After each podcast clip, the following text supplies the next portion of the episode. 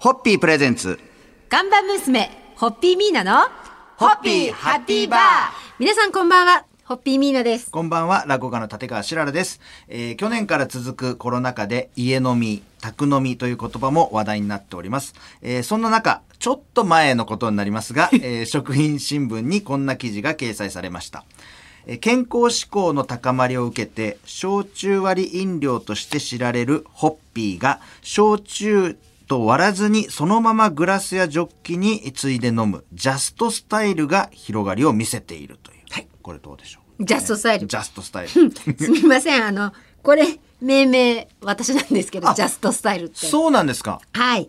あのーその、まあ、ホッピーは割っていただくのがホッピースタイルなんですけれども、確かにこの健康志向の高まりでね、そのまま飲んでもどうなのっていうのを言われてて、で、あの、まあ、それはもう、ここ2、3年っていうか、もっと5、6年そうだったんですけど、はい。そのたんびにその、入れないので、抜きっぴーとかいう言い方をしてたんですけど、はなんかあんまり素敵ではないので、私的には。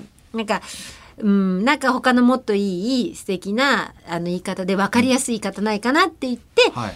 ジャストスタイルってどうそのまま、そのまま楽しんでいただくっていう意味で。でも確かにこれジャストスタイルって、はい。あの、なんていうんでしょう、その、発音しやすいですよね。あの、難しい英語の、あの、ちょっとなんかこう、はい。R なのかはい。L なのか、ないななんかそういう。ジャストっていうね。言えば言いやすいですから、はい。はい。あの、世界共通語としても、はい。いけますよね。えーなので、焼酎をあの少なくして飲むのはアメリカンスタイルですし、まあ、それはあの、これはちょっと日本流ですけどね、はい。アメリカンコーヒーかはい。ら薄めのコーヒーのアメリカンであのそのままで召し上がっていただくのはジャストスタイルということで、はい。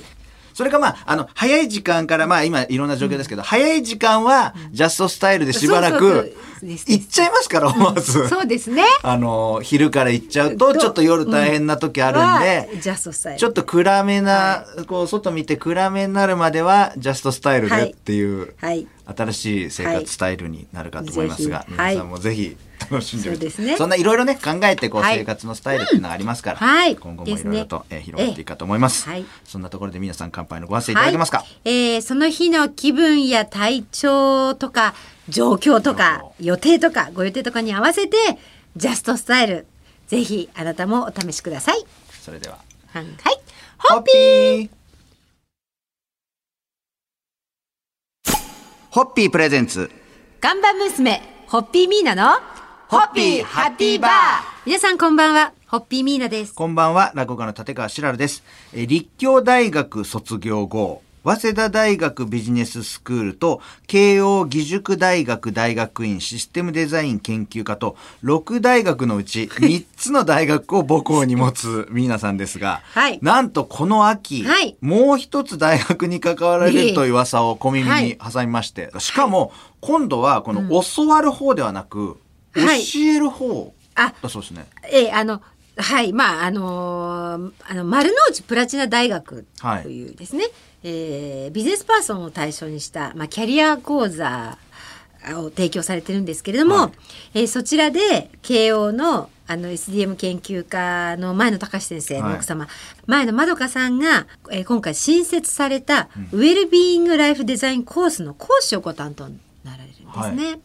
で、えーまず恩師の前野隆先生つまりご主人の前野隆先生も、えーゲスト講師をお務めになられるわけですがなんかその中で一度あのそう来ないかって言っていただきまして。で、ミーナさんもはいゲスト講師をはい、務めら大変れるという。僭越ながら、はい、あのー一回お邪魔する予定でございます。はい、ウェルビーイングライフデザインというのは、えー副題が幸せに生きることとついておりますけれども、はい。はい。ミーナさんはこの大学でどんなえまだね、まだ？ごめんなさい、そう、まだ、あの、この番組を収録してる本日現在、はい。まだちょっと全く no idea なんですけれども、まあでも本当に、えー恩師、前野隆司先生と、あの、ウェルビーイングの研究を進めておられる前野まどかさんと共にですね、えーまあコロナ期を経て幸せということを、本当にいろんなことで考えたし、また感じたし、そしてまたこの後、開けていくこの後、ウィズコロナという状況の中で、私たちが求める幸せ、ねなんか共に探求できたら、えーいいななんていうことを考えてます。うんまあぜひ本当なんか楽しみですね。私またじゃあこの、はい講義が終わりましたら、またうんそうですねその報告などもこの番組ではいレポートさせていただきたいと思いますんで、はいはいえーその時間をまたお待ちいただけたらと思います。はい、ありがとうございます。乾杯のご発声いただけますか？すねはい、えー、ホッピーがウェルビーイングのお役に立てる喜びに乾杯を捧げます。ありがとうございます。さんはい、ホッピー。ーホッピープレゼンツ看板娘、ホッピーミーナの、ホッピーハッピーバー皆さんこんばんは、ホッピーミーナです。こんばんは、落語家の立川しららです。えー昨日は、えー慶応義塾大学大学院 SDM システムデザインマネジメント研究科の前野隆教授と一緒にミーナさんが講師を務めるという、えーお話をさせていただきました。えー幸福学の第一人者である前野先生によると、ここ最近、日本のある言葉が国際的に注目を集めているそうです。えー日本生まれの日本らしいフレーズといえば、昔だったら、まあ、藤山、芸者、すき焼きなどがあります。まあ、最近だと、もったいないとか、おもてなしなんかもありますが、前の先生が紹介されたのは、あかわいい。これ、アルファベットになってますけど、かわいい。K-A-W-A-I-I と。前野先生曰く、かわいいという単語は、外国語には直訳できない複合的な概念だそうです。英語で可愛いを意味する単語は、 pretty とか、 cute、sweet、lovely などたくさんありますが、それだけあるということは一言では表せないニュアンスを含んだ感情とも言えるそうです。そして、可愛いという感覚を持つ人ほど幸福度が高い傾向があるそうですが、日本の可愛い文化を、えー牽引してきたトップランナーサンリオが可愛い研究所を設立して、可愛いという観点から幸福学を研究していくということでございます。なんか、そう、確かに可愛いって深いですよね。そうですね。今まで考えたことなかったですね。前野先生にこうやってこう、はい提示されると、はい。あれ今まで何にも考えないで可愛い使ってたなっていう思います思います。ちょっとこれははい前野先生にもぜひお伺いしてみたいましたけど、あの私が注目したのは可愛いという感覚を持つ人ほど幸福度が高い傾向があるんだそうで。いや例えばねそのホッピーをダサ可愛いって言って本当になんかホッピーってあのダサ可愛いじゃないですか。ほんわりするっていうか、あったかい。でホッピーでハッピーじゃないですか、あなるほど。やっぱりホッピーを好きでくださる方は、可愛いという感覚から見ても幸福度が上がるのかななんてそう思っちゃった。っていうそろそろ乾杯いや。させていただけますか？ホッピーは可愛いんだよ。ということで、はい、この可愛いという感覚を、えーぜひですね、味わっていただきまして、今日も皆様、ホッピーを召し上がってくださる皆様、ホッピーで幸福度を上げてください。さん、はい、ホッピー。ーホッピープレゼンツ。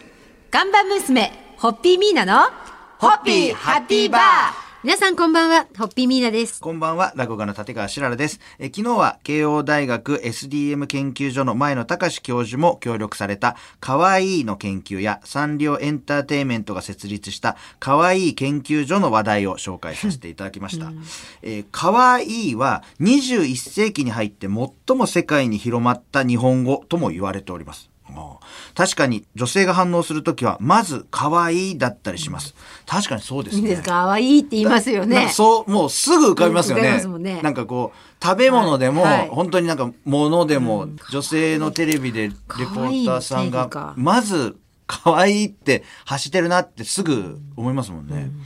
まあ、こんな時に言うと思うような場面でも、可愛いというフレーズを耳にしますが、はい可愛い漫画やアニメ、アイドルなどのサブカルチャーが人気になったことがきっかけで国内、そして海外で広まったとも言われております。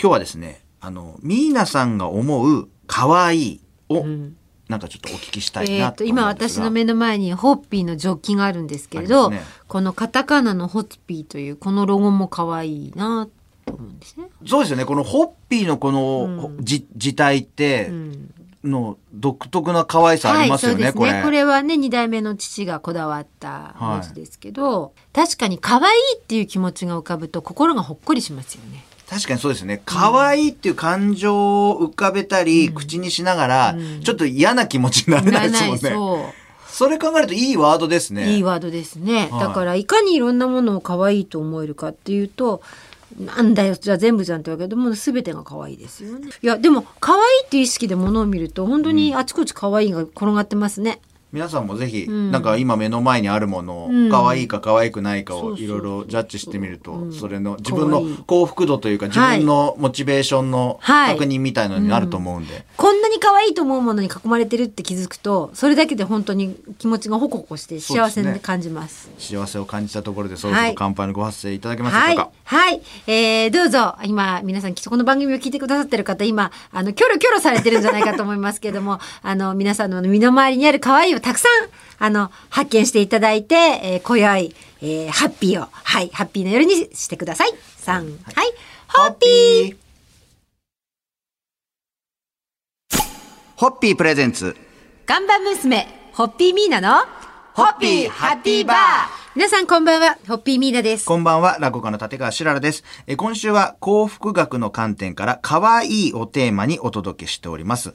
えー、日本は世界の中でも特にキャラクターグッズが溢れている国だそうです。あ、そうですね。えー全国の自治体にゆるキャラがいて、企業からもそれぞれキャラクターがいます、はいアニメのキャラも大量にありますが、子供たちに人気のキャラは、丸を中心にデザインされているという共通点もあるという説もあります。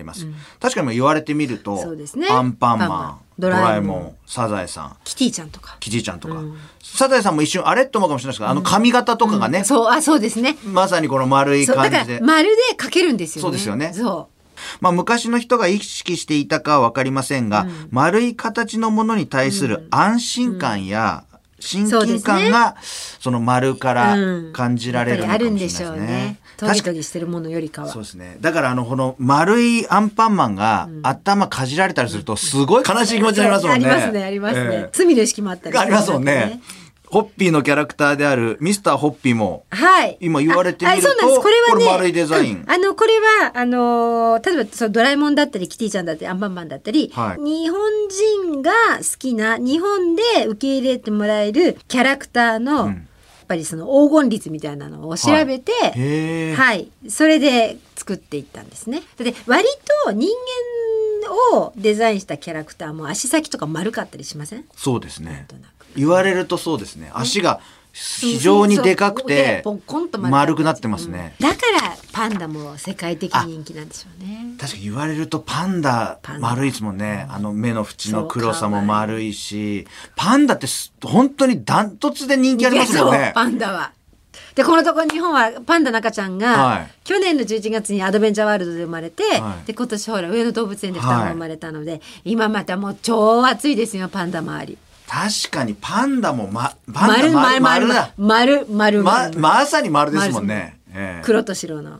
あの、そういうことで今週はですね、はい幸福学の観点から可愛いをテーマにいろいろとお話しさせていただきました。はいはいえー締めの乾杯のご発声いただけますでしょうか？はい。えー、あなたを、あなたにハッピーをお届けする、やっぱり丸っこいミスターホッピー君に 乾杯を捧げます。はい。ホッピー